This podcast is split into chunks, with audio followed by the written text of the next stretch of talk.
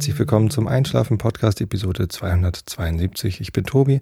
Ich lese euch heute Sherlock Holmes vor. Vorher gibt es den Rilke der Woche, ein paar ablenkende Gedanken und die neuesten News, die, die heißesten Informationen zum Thema Kellerersatzraum. Ja, und das alles, damit ihr gut einschlafen könnt. Ähm, Thema des Tages wird sein Podcasting. Also wenn ihr euch für Technik interessiert oder für ähm, Dinge, die man bedenken sollte, wenn man einen eigenen Podcast produzieren soll, dann schlaft vielleicht nicht ein. Für alle anderen wird es hoffentlich langweilig genug, sodass sie gar nicht erst bis zum Sherlock kommen. Aber es gibt ja auch Kapitelmarken. Das heißt, äh, wer gar keine Lust auf äh, Sherlock Holmes hat oder auf, äh, wer keine Lust auf Podcasting-Technologie oder Kellerersatzraum hat, der kann einfach äh, wenn er einen geeigneten Player hat, zum Beispiel den Player auf der Webseite einschlafen-podcast.de oder einen aktuellen Podcatcher. Oh, da hätte ich ja gleich nochmal ein Thema.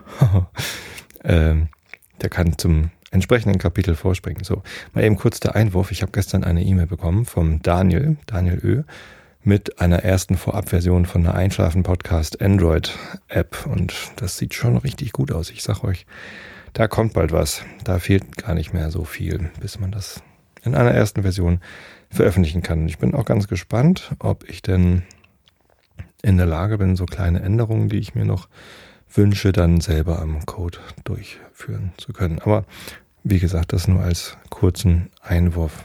Update zum Thema Kellerersatzraum. Ja, ich habe am Wochenende gar nicht so viel gemacht. Ich habe am Samstag früh habe ich die letzten Verspachtelungen vorgenommen. Ähm, ich musste noch ein paar von den Ecken, also da, wo so äh, Wand auf Decke stößt, da musste ich noch einige ähm, Lücken füllen.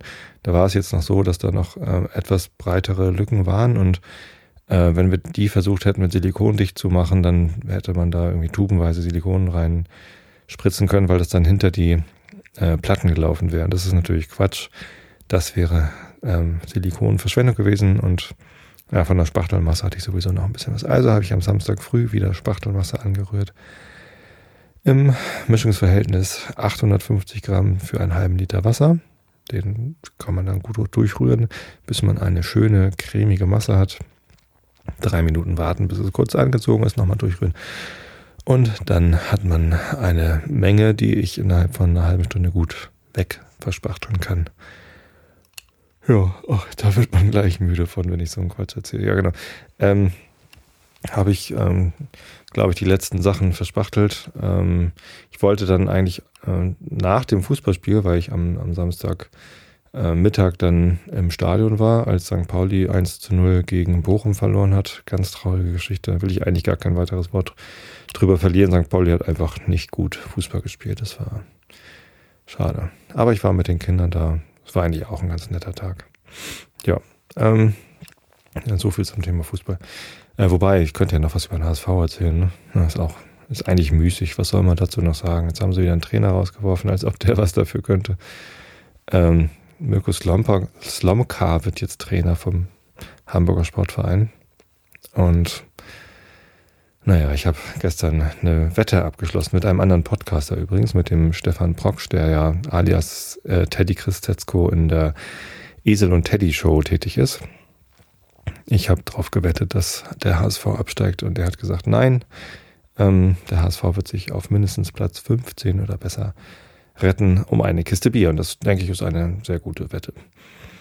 Ähm, ja, ich habe ich hab tatsächlich den Glauben dran. Also wenn man 4 zu 2 in Braunsteig verliert, das ist äh, Arbeitsverweigerung, glaube ich, für so einen Verein. Das, ja, es ist einfach nur traurig, den HSV-Jungs zuzugucken. Und tatsächlich, ich bin ein St. Pauli-Fan.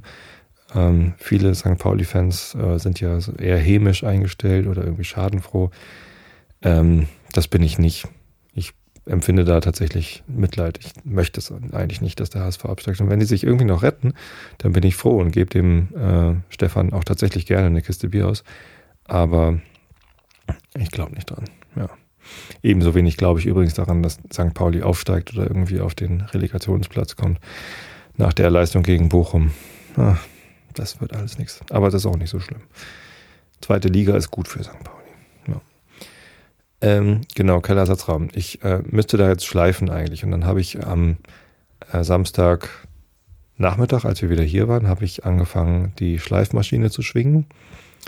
Ähm, und dann gemerkt, dass ich einen Fehler gemacht habe. Und zwar ähm, habe ich die Spachtelmasse auf die äh, Rigipsplatten aufgetragen, ne, da wo die Stöße sind und bei den Fensterleibungen und so, obwohl diese schon gestrichen waren. Meine Frau, ich habe das schon erwähnt, meine Frau hat vor acht Jahren die äh, blanken Rigipsplatten, die nicht verspachtelt waren, einfach so gestrichen, damit es einfach ein bisschen weißer ist und nicht ganz so grau und, und doof. Ähm, ja, und das bewirkt halt, dass da jetzt halt so eine Dispersionsfarbe drauf ist und die ist halt deutlich glatter und kann nicht so viel Feuchtigkeit aufnehmen wie eine blanke äh, Rigipsplatte. Da ist ja so eine Papierschicht drauf und so und da hält die Spachtelmasse deutlich besser auf dem Papier als auf ähm, gestrichenem Papier.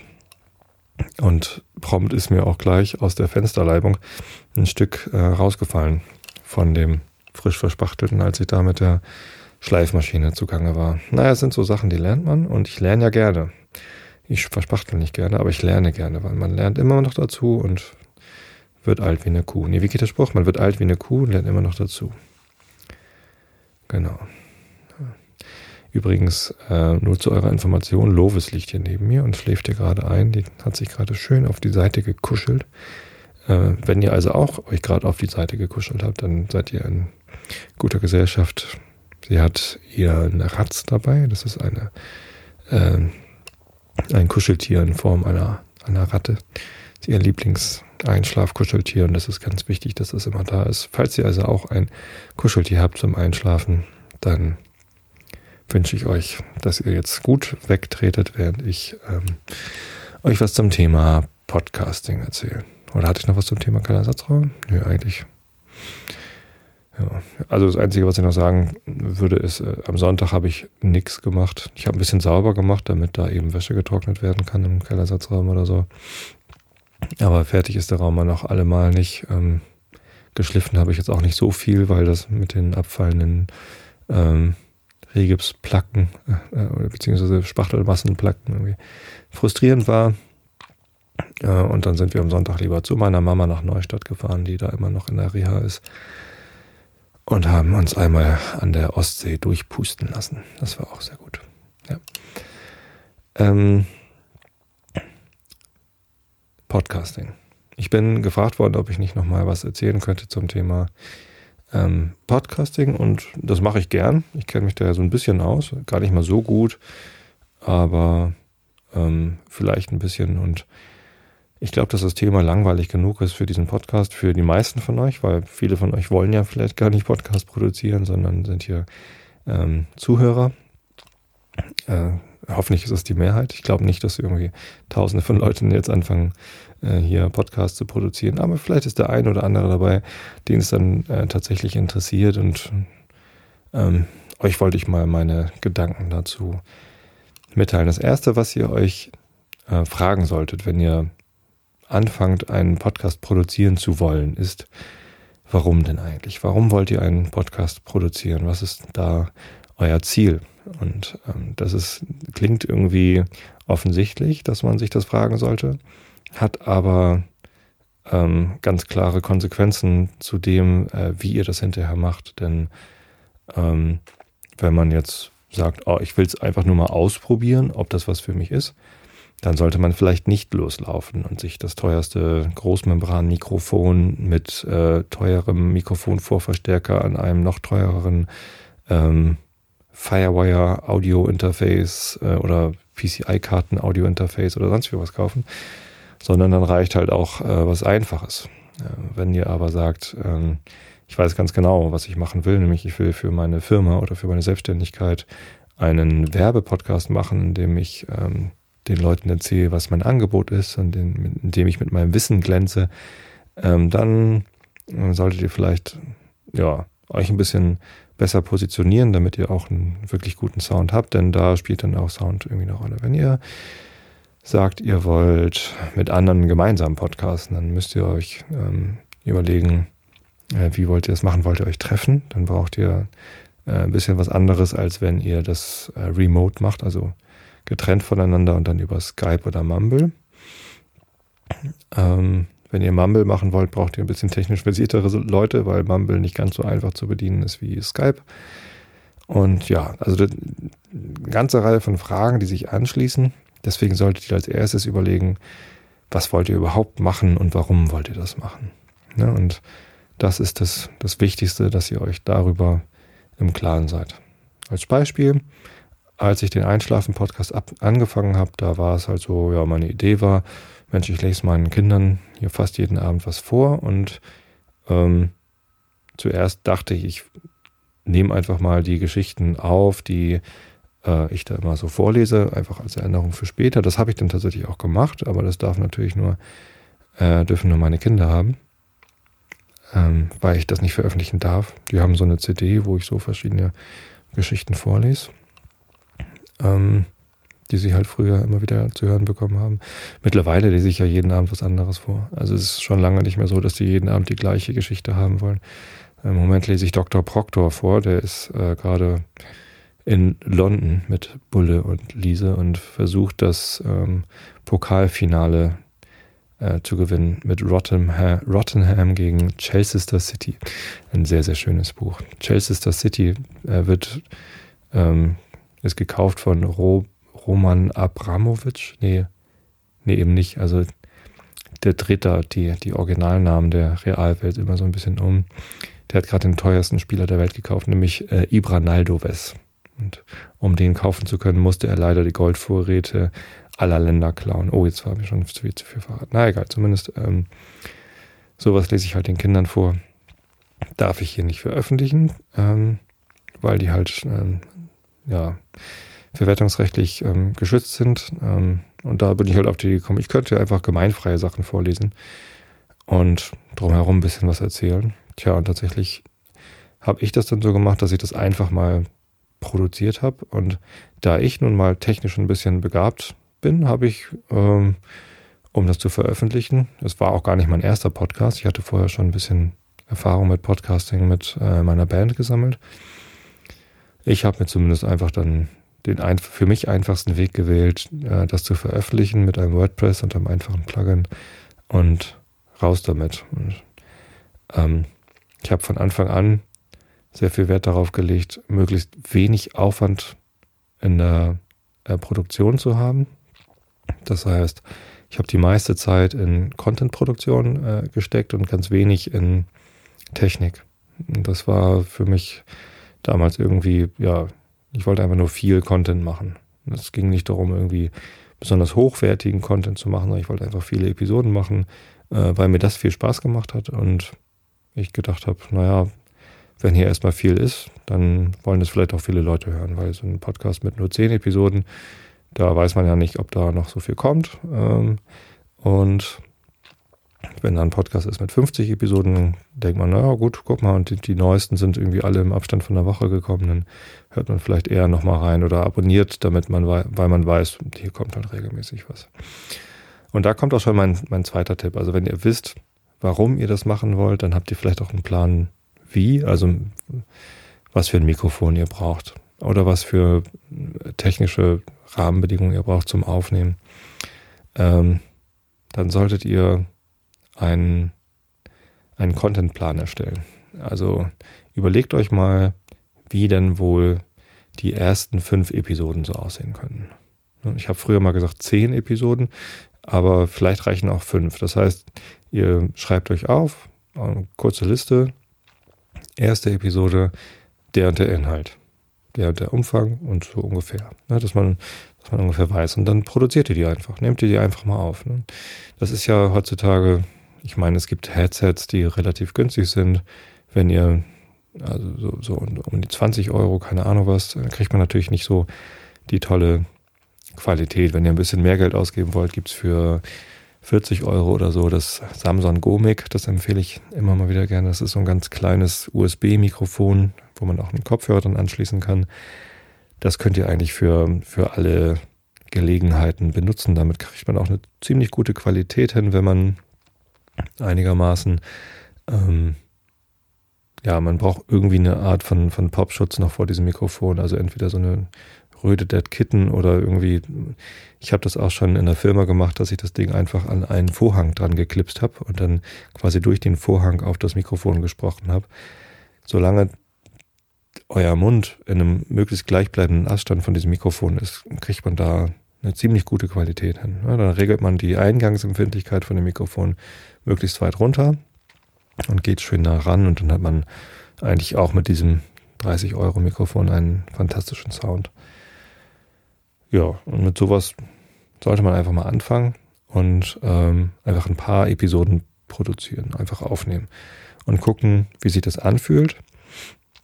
Vielleicht schickt man es dann einfach mal per E-Mail-Link oder so an irgendwie ein paar Leute, die sich das mal anhören, ob das irgendwie Sinn ergibt oder ob das irgendwie interessant ist.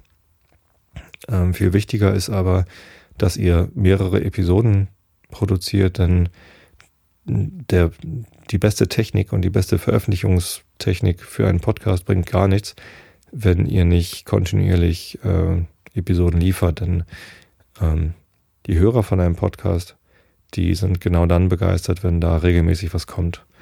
Und ähm, die Podcasts, die ich so selber höre, die erscheinen entweder wöchentlich oder täglich oder vielleicht zweiwöchentlich, ganz selten mal monatlich oder unregelmäßig.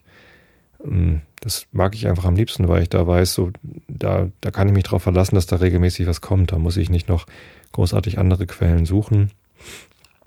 Ähm, und wenn das dann mal ausfällt oder so, die meisten Podcasts, die ich höre, die sind äh, eben nicht öffentlich-rechtliche Hersteller, sondern Hersteller. Äh, äh, wie, wie nennt man es? Produzenten.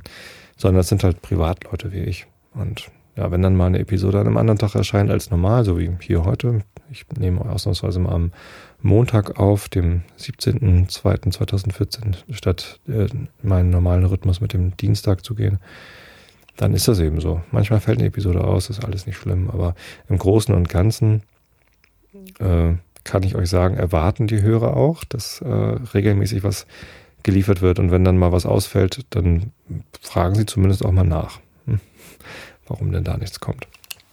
Ja, ähm, also macht mal fünf Folgen vorab einfach fertig, bevor ihr großartig viel Zeit darin investiert, zu gucken, wie veröffentliche ich die denn ähm, damit ihr wisst, ja, ich kann das. Dann habt ihr schon mal was auf Halde. Das könnt ihr dann ja auch nach und nach irgendwie dann veröffentlichen. Und ähm, damit ihr auch wisst, ob ihr überhaupt dabei bleiben wollt. Denn dabei bleiben ist so das A und O beim Podcasting. Wenn man dann erstmal dabei bleibt und einen regelmäßigen Rhythmus gefunden hat, manchmal kommt man dann auf die nächste Idee, was man eigentlich noch anders machen könnte und ähm, fängt an, noch einen zweiten Podcast zu machen. Das ist ja bei mir auch passiert. Ich habe dann den Pappkameraden-Podcast angefangen, weil ich gerne nochmal was anderes ausprobieren wollte mit Gesprächen und so und Whisky probieren. Und das passte irgendwie nicht in den Einschlafen-Podcast, weil das ja einfach zu anders war, noch mit weiteren Stimmen und so, dass ich dann gesagt habe, hier, da nehme ich mir einfach mal die Freiheit und mache das in einem anderen Format. So, also wenn ihr dann also ein günstiges Mikrofon habt, ähm, und ein paar Folgen produziert habt und auch selber zufrieden seid mit der Qualität und so der ganzen Gestaltung und auch das Gefühl habt, ja, ähm, davon will ich regelmäßig was liefern, dann ähm, müsst ihr diesen Podcast natürlich noch veröffentlichen. Ich glaube, die ursprüngliche Frage von äh, äh, Big Macintosh war das übrigens, der sich das gewünscht hat, das Thema, äh, zielte darauf ab, so ja, was mache ich denn dann? Also wie veröffentliche ich denn das? Und da habt ihr prinzipiell zwei verschiedene Wege, die ihr gehen könnt. Entweder ihr sagt, mit diesem ganzen Technikgeraffe möchte ich nichts zu tun haben. Dann könnt ihr euch an einen äh, Hosting-Provider wenden. Da gibt es mittlerweile eine ganze Reihe von verschiedenen äh, auf Podcasting spezialisierte ähm, Hosting-Betreiber. Das ist irgendwie der älteste davon ist Podhost, glaube ich, äh, der mir so geläufig ist und hier auf dem deutschen Markt so einige Podcasts ausliefert. Da läuft zum Beispiel auch die Eson und Teddy Show. Da läuft ähm, der Kastenfisch, wenn ich recht informiert bin. Ähm, na, noch so ein paar andere. Ähm, etliche andere. Dann gibt es äh, podcaster.de, ein Projekt von äh, Fabio, der mittlerweile auch Podhost, glaube ich, übernommen hat. Ähm, und ursprünglich mit podcast.de ein großes Verzeichnis aufgebaut hat für Podcaster und Podcasts. Ähm, Podcaster.de ähm, ist ein Tick moderner, glaube ich, als Podhost, hat dafür kein kostenloses Paket. Ja, genau. Das sollte ich vielleicht noch dazu sagen. Also diese Podhoster, die äh, Podcast-Hoster, die haben halt so verschiedene Pakete, die sie anbieten und die unterscheiden sich dann in, naja, also für das kleinste Paket, was irgendwie bei Podhost kostenlos ist und bei podcaster.de irgendwie ein Euro kostet, da gibt's dann halt nur relativ wenig Speicherplatz pro Monat. Äh, und das ist so das größte Unterscheidungskriterium. Ähm, und je mehr äh, Content man produzieren will pro Monat, desto mehr Geld muss man eben berappen, um da ähm, seinen, seinen Speicherplatz zu bekommen. Ja, und jetzt ganz neu ist noch das Projekt Podigy.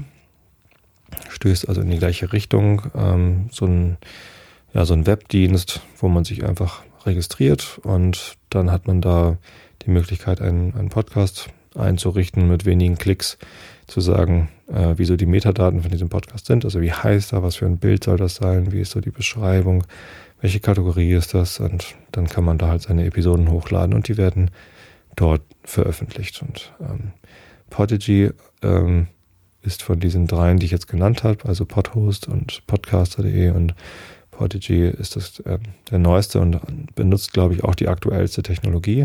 Ist ganz interessant, weil die ähm, durch und durch auf Cloud-Technologie setzen. Ähm, das heißt, die Podcasts werden alle gespeichert bei Amazon S3, wodurch sie halt sicherstellen, dass die halt für, für immer verfügbar sind. Ich habe jetzt heute gerade in einem Interview, das die Macher von Podigy gegeben haben, auf PodUnion, da könnt ihr auch mal gucken, podunion.com, äh, ist gerade aktuell ein Interview mit den Podigy-Leuten. Ähm, da habe ich gelernt, dass die Auslieferung der Podcast-Dateien dann aber gar nicht über S3 unbedingt läuft, sondern da haben sie noch ein eigenes CDN davor geschaltet, was ich sehr schlau finde. Das ist eine sehr gute Idee, weil der Traffic von Amazon S3 doch recht teuer ist. Ja, ähm, diese Dienste, die kosten natürlich was, ist klar, weil ähm, sowohl das Betreiben dieses Dienstes als auch die einzelnen Komponenten, ähm, das kostet durchaus Geld. Also nicht alles. Ne? Podigy setzt zum Beispiel auch eine Menge Open Source ein äh, und auch kostenlose Dienste wie Auphonic, das ist da richtig schön integriert. Aber allein das zu integrieren, das kostet halt äh, Zeit und Zeit kostet Geld. Und ähm, der Betrieb äh, über S3 und die Server, die sie selber haben, kostet natürlich auch nochmal Geld. Insofern ist das absolut ähm, notwendig. Nicht nur gerechtfertigt, sondern notwendig, dass diese Dienste Geld kosten. Ähm, wenn sich darüber jemand beschwert, dann hat er ja die Möglichkeit, das anders zu machen. So, und ähm, das ist halt der zweite Weg. Ich habe am Anfang gesagt, es gibt zwei verschiedene Wege, die ihr einschlafen könnt. Das war der erste Weg, der einfachere Weg, wenn man keine Lust hat, sich mit äh, Servern und so weiter zu beschäftigen, kann man einen Hosting-Betreiber benutzen. Der zweite Weg ist, äh, man macht das alles selbst. Das geht natürlich auch nicht kostenlos, sondern da fallen auch Kosten an. Nämlich äh, braucht man einen, äh, ja, einen Webspace irgendwo, wo man sich dann ähm, ein Publikations, eine Publikationssoftware installiert. Ich empfehle da ganz klar WordPress äh, mit einem Plugin, das da heißt Podlove, der Podlove Publisher das ist im Moment das Nonplusultra, was man benutzen sollte, wenn man einen Podcast veröffentlichen möchte. Das ist ähm, aus dem Dunstkreis von Tim Pritloff entstanden, beziehungsweise maßgeblich von ihm mitgestaltet, programmiert von Erik Teubert zu größten Teilen. Ich habe da auch mal versucht mitzumachen, aber die legen einfach ein ganz anderes Tempo vor. Äh, und ich kann auch selber nicht mehr gut genug PHP programmieren. Aber ähm, am Ende ist das halt Open Source, was da rausfällt bei denen und da kann man eben auch mitmischen. Da sind auch noch weitere Leute beteiligt. Ähm, ein, ja, möchte fast sagen, professionelles System zum, zum Podcast publizieren, aber auch nicht übermäßig kompliziert. Usability könnte sicherlich hier und da ein bisschen besser sein, aber so im Großen und Ganzen ist das eine Sache, die man noch bedienen kann. Ich kann dir mal beschreiben, wie, wie ich das gemacht habe. Ich habe mir einen Webpack bei Host Europe geleistet. Da braucht man ähm, nicht mal das, das größte Webpack. Es bietet sich an, auch nicht das kleinste zu nehmen, damit man ähm, ja, hübschere WordPress-URLs machen kann. Also dieses, diese Rewrite-Rules äh, benutzen kann. Also meinetwegen so ein Webpack M oder so. Das kauft man sich bei Host Europe. Da kann man sich dann auf den Administrationsseiten ähm, kann man sich dort ein WordPress per Klick installieren. Und das hat man dann da. Da legt man sich dann Admin-Passwort fest und los geht's. Und als Admin in dem WordPress ähm, installiert man sich Podlove, das Plugin. Und ähm, schon hat man einen Blog mit einer Podcast-Veröffentlichungsmöglichkeit. Äh, ja, dann gibt's in den Settings von WordPress gibt's dann äh, so einen Podlove-Reiter und da klickt man sich einmal durch und stellt alles ein, was man eben machen möchte. Das sieht dann schon fast so ähnlich aus wie das, was man möglicherweise bei podcaster.de oder Podigy sieht. Äh, mit einer Ausnahme. Und zwar äh, muss man bei Podlove sagen, wo denn die Mediendateien liegen. Denn die, die große Idee bei Podlove ist, dass man die, den Publikationsdienst von der Auslieferung der Mediendateien, also MP3s und AACs oder wie auch immer man das veröffentlichen möchte, ähm, trennt. Kurzes Wort dazu. Äh, MP3 ist das Pflichtformat, äh, also produziert auf jeden Fall in MP3. Ähm, AAC bietet sich als Nebenformat noch an, weil man einfach kleinere Dateien rechnen kann mit ähm, ähnlich guter Qualität. Man kann dann auch noch irgendwie sowas wie Opus oder Ogg Audio ähm, anbieten als Audioformate, äh, muss man aber auch nicht. Also das benutzen ein paar Leute und die freuen sich dann auch. Und wenn es keinen Aufwand kostet, dann sollte man äh, das auch machen. Aber naja, wie gesagt, man muss das auch nicht. So. Das heißt, mit diesem WordPress und dem Podlove, was ich jetzt gerade erzählt habe, da hat man halt die Möglichkeit, die äh, Episoden zu veröffentlichen, aber äh, nicht die Möglichkeit, sie dort auch abzulegen. Das heißt, für die MP3-Dateien oder im Allgemeinen Mediendateien braucht ihr noch einen weiteren Ort. Da könnt ihr zum Beispiel einen eigenen FTP-Server nehmen, den, den man irgendwie auch per HTTP erreichen kann, sodass die Leute das da auch wieder runterladen können. Ähm, ihr könnt auch das Webpack, das ihr euch gerade gekauft habt, um das WordPress da zu installieren, könnt ihr auch benutzen. Das ist auch nicht schlimm. Ne? Da kriegt ihr auch einen FTP-Zugang äh, von, von Host Europe und da könnt ihr die Sachen auch ablegen. Empfehlen könnte ich euch zum Beispiel auch Podseed zu benutzen. Das ist ein CDN, was der Falk entwickelt hat, äh, wo ich auch so ein bisschen meine Finger drin hatte, aber ich habe eigentlich gar nichts gemacht. Ich mache da immer nur Werbung für und äh, versuche so ein bisschen die Außendarstellung äh, zu machen, Kommunikation, Podcast dazu. Ähm, das ist ein Dienst, den der Falk anbietet. Da schreibt ihr ihm eine E-Mail an kontakt.podseed.org, glaube ich, ähm, und bittet um einen Account und dann richtet er euch einen FTP-Zugang ein. Da schiebt ihr eure Audiodateien hin und dann könnt ihr sie halt von Podlove aus verlinken. Der große Vorteil ist, dass bei Podlove, äh, bei Podseed die Dateien äh, dann auch in einem CDN landen. Also auf drei Servern im Moment nee, demnächst vier Servern äh, gleichzeitig abgelegt werden, sodass, äh, wenn mal irgendwo was schief läuft, diese Dateien halt auf jeden Fall verfügbar sind. Und wenn ihr eine Episode veröffentlicht und alle eure Hörer gleichzeitig was hören wollen, ähm, dann ist es auch nicht ganz so langsam, als äh, wie wenn alle Dateien auf nur einem Server liegen und von einem Server ausgeliefert werden. Ja, genau. Und das ist halt ne, dieser zweite Weg, das alles selber zu machen, das ist natürlich mit äh, mehr, ähm, das setzt mehr technisches Verständnis voraus, weil man irgendwie wissen muss, wie man sich so ein WordPress installiert und wie man irgendwie Podlove konfiguriert und wie man das alles so miteinander verknüpft. Eine Komponente in dem, in dem zweiten Weg habe ich noch vergessen, die ich euch äh, dringlichst ans Herz legen möchte, nämlich Auphonic. Das ist auch ein Online-Service, der so eine automatische Audio-Postproduktion anbietet. Das heißt, ähm, Man hat da auch so einen, einen Account und eine Web-Oberfläche und da kann man äh, sagen, ich möchte eine neue Produktion anlegen. Dann kriegt man ein Formular, wo man sagen kann, hier ist die Audiodatei, die Ausgangsaudiodatei. Hier sind so ein paar Metadaten, also man trägt ein, wie die Episode heißen soll und wie das Summary ist und die Description und ähm, kann dann noch äh, Kapitelmarken angeben. Und das Gute an Auphonic ist, äh, erstens äh, nimmt es diese Ausgangsaudiodatei und macht sie gut, also äh, macht so Kompression und Rauschreduktion und Lautstärke anpassen und so. Ähm, das kann man auch selber zu Hause machen mit so einem Produkt wie Leveler, beziehungsweise Auphonic hat jetzt auch eine Standalone-Applikation, die man ähm, kaufen kann. Und ähm, oder man macht es halt einfach mit, mit dem Programm, mit dem man aufgenommen hat. Da könnte man zum Beispiel, also ich benutze Audacity, ähm, beziehungsweise aufnehmen tue ich hier mit einem Zoom-Recorder und ich übertrage dann halt die, die Wave-Datei, die da drin steckt, auf den Rechner und stecke sie auf äh, Audacity ein, um die, die, die drei Gitarrenakkorde davor zu schneiden. Ja, genau. Und ja, kann man alles machen, aber es ist viel praktischer, wenn Auphonic das für einen macht. Also nimmt man so eine rohe Audiodatei, möglichst unbearbeitet übrigens, äh, schiebt sie hoch zu Auphonic und Auphonic macht sie hübsch.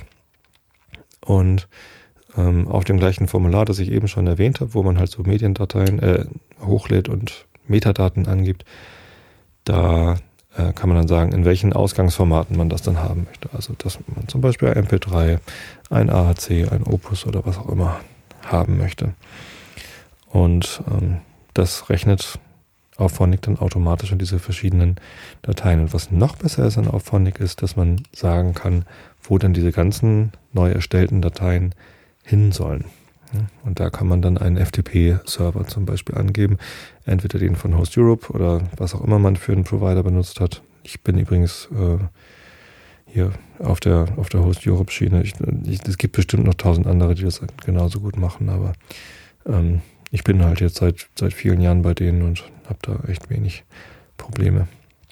Ja, oder eben Podseed, ne, dass man dann da äh, seinen Podseed-Account äh, einträgt und dann werden die Autodateien halt, wenn Auphonic fertig ist mit hübsch rechnen, ähm, werden sie automatisch ins CDN geladen. Dann kriegt man, wenn Auphonic fertig ist, eine E-Mail oder eine hübsche Seite angezeigt. Hier, guck mal, ich bin fertig.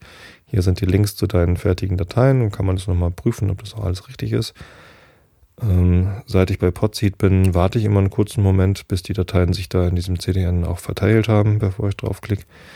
Und ja, dann kann man in Podlove sagen, hier, ich habe eine neue Episode, hol dir mal bitte die Informationen aus Auphonic. Da gibt es dann eine Integration, da muss man sich einmal Podlove mit Auphonic verbinden und ähm, dann muss man da halt nur noch auf Veröffentlichen klicken und es fertig. Dann gibt es eine neue Episode im Feed. Genau. Zum Thema Feed, da muss man dann nochmal überlegen, wie man den denn verbreiten will. Ich habe mich vor dreieinhalb Jahren dazu entschieden, äh, Google Feedburner zu benutzen, weil das die einzige Möglichkeit war, an halbwegs brauchbare Statistiken zu kommen, wie viele Leute in den Podcast hören. Jetzt mit Podseed hat man noch eine andere Möglichkeit.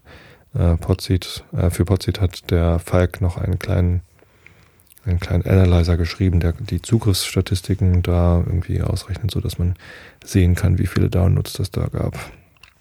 Äh, Google Feedburner hat aber noch einen anderen Vorteil und zwar ähm, ist das quasi ein, ein Proxy zwischen dem Publikationssystem, also Podlove in WordPress und ähm, der Welt da draußen, die den Podcast abonniert. Das heißt, in Google Feedburner gibt man halt so eine äh, Feed-Adresse ein, die man in Podlove konfiguriert hat. Zum Beispiel einschlafen-podcast.de slash feed slash mp3.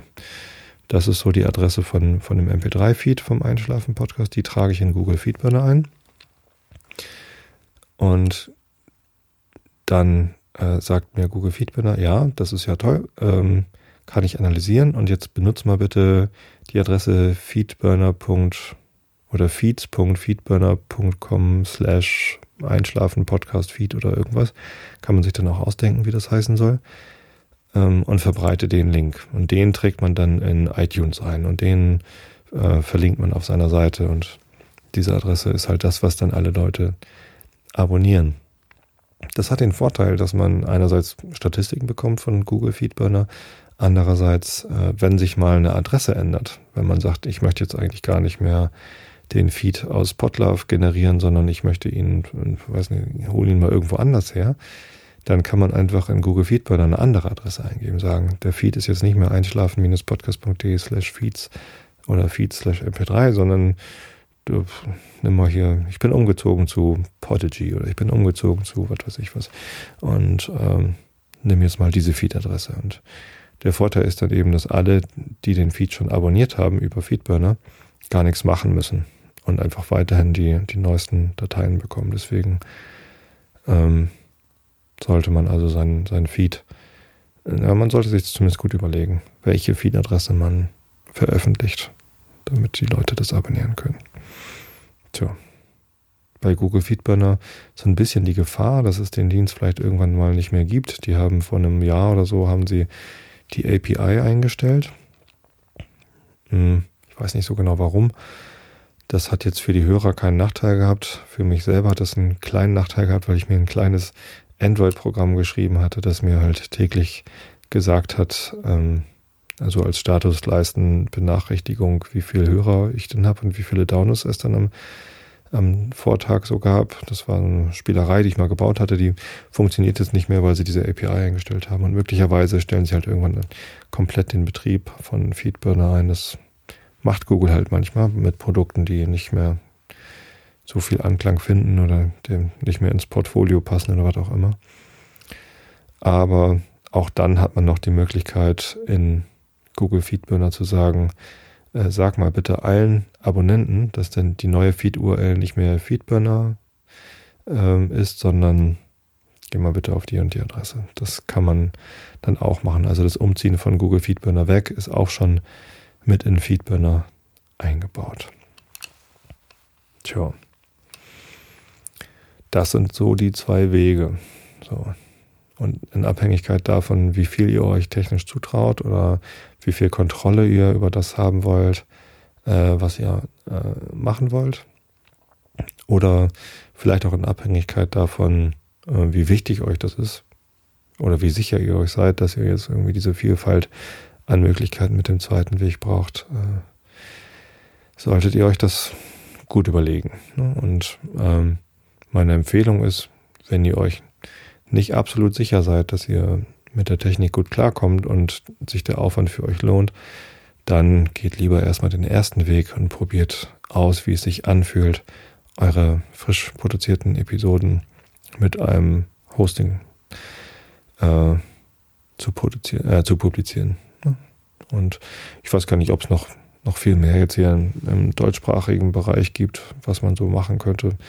Aber ich denke, wenn ihr euch zwischen Podhost und Podcaster.de und Podigy entscheidet, irgendwas wird schon dabei sein, was irgendwie zu euch passt. Tja, und dann gilt, einfach machen. So, produzieren, produzieren, produzieren. Bloß nicht einknicken. Habe ich gut reden? Mit Einschlafen-Podcast äh, bin ich ganz gut dabei. Äh, schon bei den Pappkameraden hänge ich so ein bisschen hinterher. Ähm, das kommt nur unregelmäßig und tatsächlich gibt es auch viel, viel weniger Hörer bei den Pappkameraden als beim Einschlafen-Podcast. Und ich glaube auch, dass es nicht nur daran liegt, dass halt weniger Leute sich für Whisky interessieren, sondern dass da einfach ja nicht so regelmäßig was kommt. Da gibt es ja insgesamt erst so, weiß ich nicht, 32, 33 Episoden.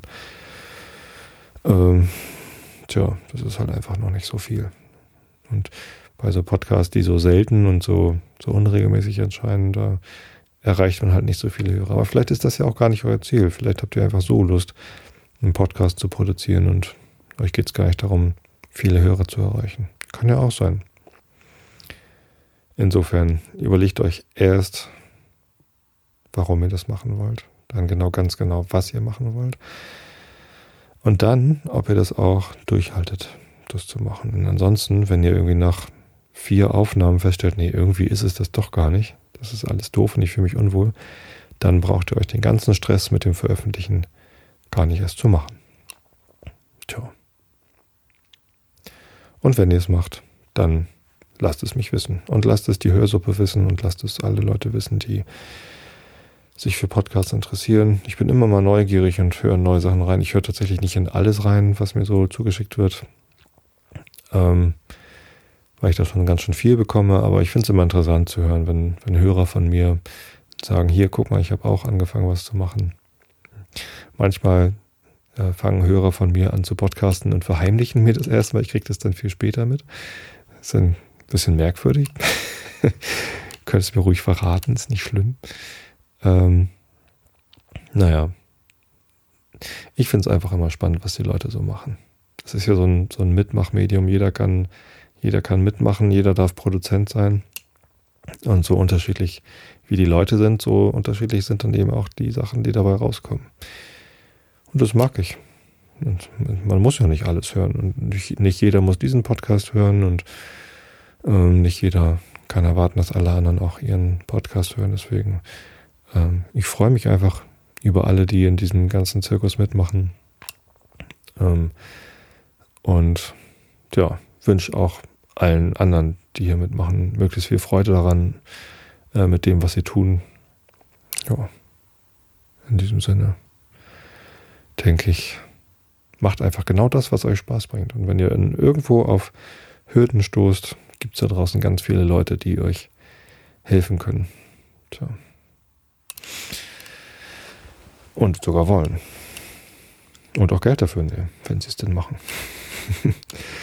Und das ist auch in Ordnung. Denn ähm, ja, so ein Podcast-Hosting-Betrieb, der, der ist einfach halt wirklich anstrengend. Genau. Und wie es mit Podseed weitergeht, wann wir da endlich unseren Verein gründen und so weiter. Und warum wir einen Verein gründen, das kommt dann später. Jetzt lese ich euch erstmal hier den Rilke der Woche vor. Das ist das Kapital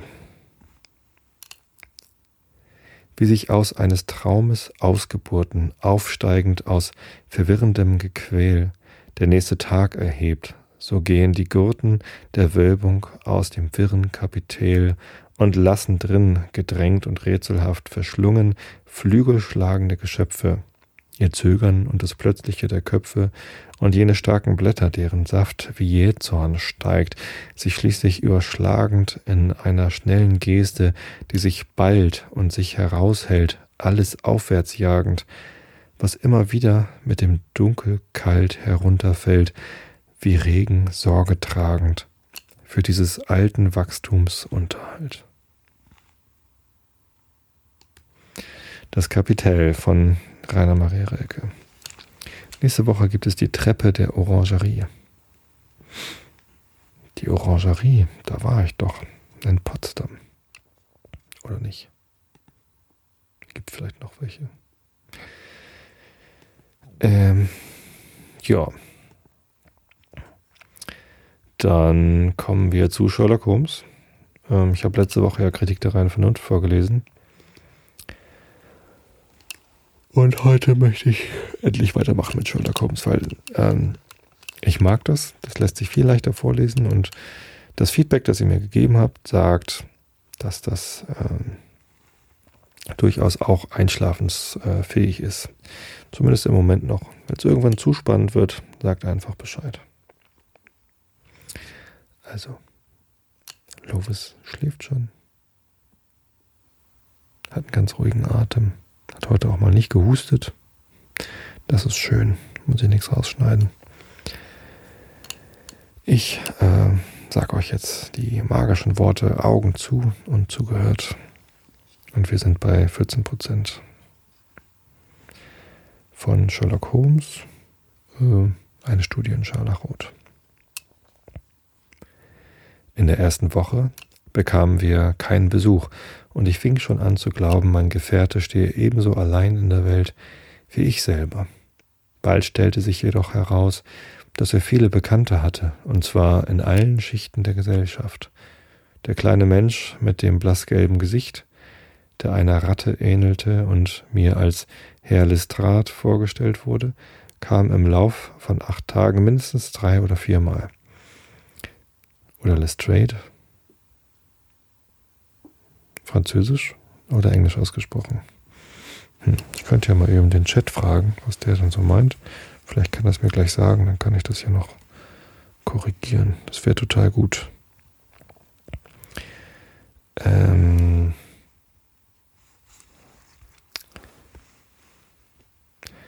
Eines Morgens erschien ein elegant gekleidetes junges Mädchen, das über eine halbe Stunde da blieb.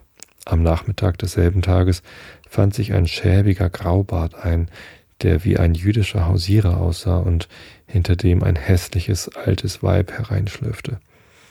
Bei einer späteren Gelegenheit hatte ein ehrwürdiger Greis eine längere Unterredung mit Holmes und dann wieder ein Eisenbahnbeamter in Uniform. Jedes Mal, wenn sich einer dieser merkwürdigen Besucher einstellte, bat mich Holmes, ihm das Wohnzimmer zu überlassen, und ich zog mich in meine Schlafstube zurück. Er entschuldigte sich vielmals, dass er mir diese Unbequemlichkeit auferlegt, auferlege. Ich muss das Zimmer als Geschäftslokal benutzen. Die Leute sind meine Klienten. Hm. Der Chat sagt jetzt Lestrade. Ja. Vielleicht kommt er gar nicht mehr vor. Mal sehen. Auch diese Gelegenheit, mir Aufschluss über sein Tun zu verschaffen, ließ ich aus Zartgefühl ungenutzt vorübergehen. Mir widerstand es, ein Vertrauen zu erzwingen, das er mir nicht von selbst entgegenbrachte, und schließlich bildete ich mir ein, er habe einen bestimmten Grund, mir sein Geschäft zu verheimlichen. Dass ich mich hierin getäuscht hatte, sollte ich indessen bald erfahren. Am 4. März, der Tag ist mir im Gedächtnis geblieben, war ich früher als gewöhnlich aufgestanden und fand Sherlock Holmes beim Frühstück. Mein Kaffee war noch nicht fertig und ärgerlich, dass ich warten musste, nahm ich ein Journal vom Tisch, um mir die Zeit zu vertreiben, während mein Gefährte schweigend seine gerösteten Brotschnitten verzehrte. Mein Blick fiel zuerst auf einen Artikel, der mit Blaustift angestrichen und das Buch des Lebens betitelt war. Der Verfasser versuchte darin auseinanderzusetzen, dass es für einen aufmerksamen Beobachter von Menschen und Dingen im alltäglichen Leben unendlich viel zu lernen gäbe, wenn er sich nur gewöhnen wollte, alles, was ihm in den Weg käme, genau und eingehend zu prüfen. Die Beweisführung war kurz und bündig, aber die Schlussfolgerungen schienen mir weit hergeholt und ungereimt, das Ganze eine Mischung von scharfsinnigen und abgeschmackten Behauptungen. Ein Mensch, der zu beobachten und zu analysieren verstand, musste danach befähigt sein, die innersten Gedanken eines jeden zu lesen, und zwar mit solcher Sicherheit, dass es dem Uneingeweihten förmlich wie Zauberei vorkam. Das Leben ist eine große, gegliederte Kette von Ursachen und Wirkungen, hieß es weiter. An einem einzigen Gliede lässt sich das Wesen des Ganzen erkennen.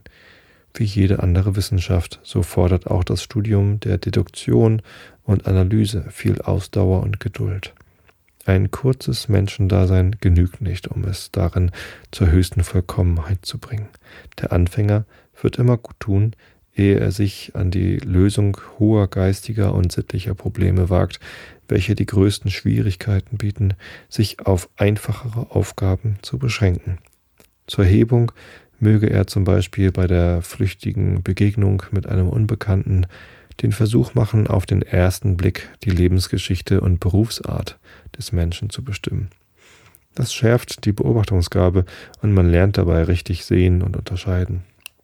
An den Fingernägeln, dem Rockärmel, den Manschetten, den Stiefeln, den Hosenknien, der Hornhaut an Daumen und Zeigefinger, dem Gesichtsausdruck und vielem anderen lässt sich die tägliche Beschäftigung eines Menschen deutlich erkennen. Dass ein urteilsfähiger Forscher, der die verschiedenen Anzeichen zu vereinigen weiß, nicht zu einem richtigen Schluss gelangen sollte, ist einfach undenkbar. Was für ein törichtes Gewäsch, rief ich und warf das Journal auf den Tisch. Meiner Lebtag ist mit dergleichen nicht vorgekommen. Sherlock Holmes sah mich fragend an. Ich habe den Artikel angestrichen, fuhr ich fort, und, äh, äh, nee, Moment. Sie haben den Artikel angestrichen, fuhr ich fort, und müssen ihn also gelegen haben, gelesen haben. Dass er geschickt abgefasst ist, will ich nicht bestreiten. Mich ärgern aber solche widersinnige Theorien, die daheim im Lehnstuhl aufgestellt werden und dann an der Wirklichkeit elend scheitern. Der Herr Verfasser sollte nur einmal in einem Eisenbahnwagen dritter Klasse fahren und probieren, das Geschäft eines jeden seiner Mitreisenden an den Fingern herauszuzählen, herzuzählen. Ich wette tausend gegen eins, er wäre dazu nicht imstande. Sie würden ihr Geld verlieren, erwiderte Holmes ruhig. Was übrigens den Artikel betrifft, so ist er von mir. Von Ihnen? Ja, ich habe ein besonderes Talent zur Beobachtung und Schlussfolgerung. Die Theorien, welche ich hier auseinandersetze und die Ihnen so ungereimt erscheinen, finden in der Praxis ihre volle Bestätigung. Ja, was noch mehr ist, ich verdiene mir damit mein tägliches Brot. Wie ist das möglich? fragte ich unwillkürlich. Mein Handwerk beruht darauf. Ich bin beratender Geheimpolizist, wenn Sie verstehen, was das heißt. Vielleicht bin ich der Einzige meiner Art. Es gibt hier in London Detektivs, die Menge. Was? Es gibt hier in London Detektivs die Menge, welche teils im Dienst der Regierung stehen, teils von Privatpersonen gebraucht werden. Wenn diese Herren nicht mehr aus noch einwissen, kommen sie zu mir und ich helfe ihnen auf die richtige Fährte. Sie bringen mir das ganze Beweismaterial und ich bin meist imstande, Ihnen mit Hilfe meiner Kenntnis der Geschichte des Verbrechens den rechten Weg zu weisen. Die Missetaten der Menschen haben im Allgemeinen eine starke Familienähnlichkeit untereinander und wenn man alle Einzelheiten von tausend Verbrechen im Kopf hat, so müsste es wunderbar zugehen, vermöchte man das Tausend und Erste nicht zu enträtseln. Listrat oder, na, was sagt der Chat? Habe ich das jetzt richtig ausgesprochen? Ja, Lestrat. Sogar eine Lautschrift hier von Mr. Mo, dem Shownotschreiber. Dankeschön. Ähm, Listrat ist ein bekannter Detektiv. Er hat sich kürzlich mit einer Falschmünzergeschichte herumgequält und mich deshalb so häufig aufgesucht. Und die anderen Leute? Sie kamen meist mit Veranlassung, äh, auf Veranlassung von Privatleuten. Jeder von ihnen hat irgendeine Sorge auf dem Herzen und holt sich Rat bei mir. Sie erzählen mir ihre Geschichte und hören auf meine erklärenden Bemerkungen, und dann streiche ich mein Honorar ein. Können Sie wirklich, während Sie ruhig auf Ihrem Zimmer bleiben, die verwickelten Knoten lösen, welche die anderen nicht zu entwirren vermögen, selbst wenn Sie mit eigenen Augen gesehen haben, wo sich alles zugetragen hat? Das habe ich oft getan. Es ist bei mir eine Art innere Eingebung. Liegt ein besonders schwieriger Fall vor, so besehe ich mir den Schauplatz der Tat wohl auch einmal selbst. Ich habe so mancherlei Kenntnisse, die mir die Arbeit wesentlich erleichtern. Meine große Übung ist in der Schlussfolgerung, wie sie jene Artikel darlegt, ist für mich zum Beispiel von hohem praktischen Wert. Mir ist die Beobachtung zur zweiten Natur geworden. Als ich Ihnen bei unserer ersten Begegnung sagte, Sie kämen aus Afghanistan, schienen Sie sich darüber zu verwundern.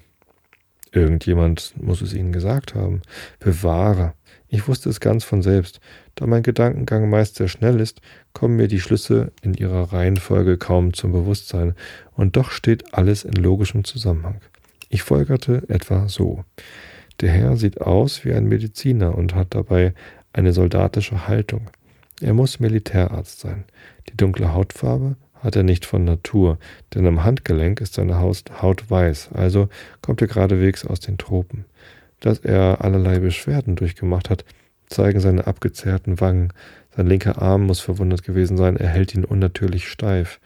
In welcher Gegend der Tropen kann ein englischer Militärarzt sich Wunden und Krankheit geholt haben? Versteht sich in Afghanistan. In weniger als einer Sekunde war ich zu dem Schluss gelangt, der sie in Erstaunen setzte. Wie Sie die Sache erklären, scheint sie sehr einfach. In Büchern liest man wohl von solchen Dingen, aber dass sie in Wirklichkeit vorkämen, hätte ich nicht gedacht. Wenn es nur noch Verbrechen gäbe, zu deren Entdeckung man besonderen Scharfsinn braucht, fuhr Holmes missmutig fort, ich weiß, es fehlt mir nicht an Begabung, um meinen Namen berühmt zu machen. Kein Mensch auf Erden hat jemals so viel natürliche Anlage für mein Fach besessen oder ein so tiefes Studium darauf verwendet. Aber was nützt mir das alles? Die Missetäter sind sämtlich solche Stümper und ihre Zwecke so durchsichtig, dass der gewöhnliche Polizeibeamte sie mit Leichtigkeit zu ergründen vermag. Es verdross mich, ihn mit solcher Selbstüberschätzung reden zu hören, Um der Unterhaltung eine andere Wendung zu geben, trat ich ans Fenster. Was mag wohl der Mann da drüben suchen? fragte ich, auf einen einfach gekleideten, stämmigen Menschen deutend, welcher sämtliche Häusernummern auf der gegenüberliegenden Straßenseite zu mustern schien. Er hielt einen großen blauen Umschlag in der Hand und hatte offenbar eine Botschaft auszurichten.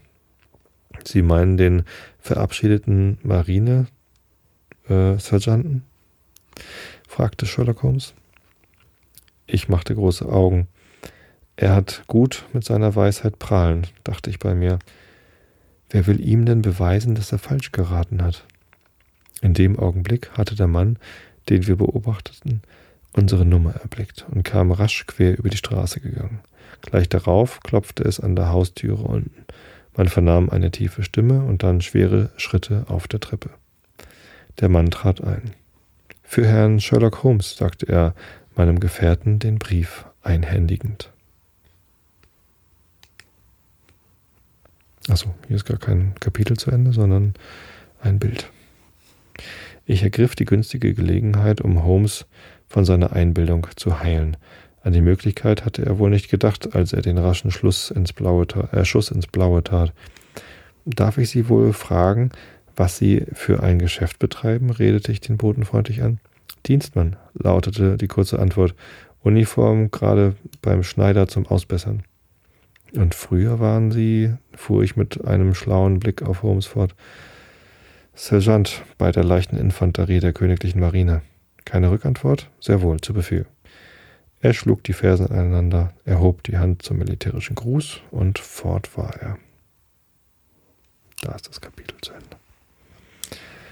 Sagt man Sergeant oder sagt man Sergeant? Ach, schon wieder französisch-englische Ausspracheprobleme. Ich glaube, ich sage lieber Sergeant, oder? Gut. Also, ich wünsche euch allen eine schöne Woche. Heute kann ich sogar richtig sagen, eine schöne Woche, weil es erst Montag ist. Ähm, aber ist ja eigentlich auch egal, ob man am Dienstag mit einer schönen Woche anfängt oder am Montag. Ich wünsche euch vor allem ausreichend und gesunden Schlaf, denn Schlaf ist wichtig. Und ähm, dass ihr gesund seid, das wünsche ich euch auch ganz besonders doll. So, wir hören uns wieder nächste Woche, dann wieder am Dienstag, denke ich. Und ähm, bis dahin wünsche ich euch alles Gute. Hab euch alle lieb. Bis zum nächsten Mal.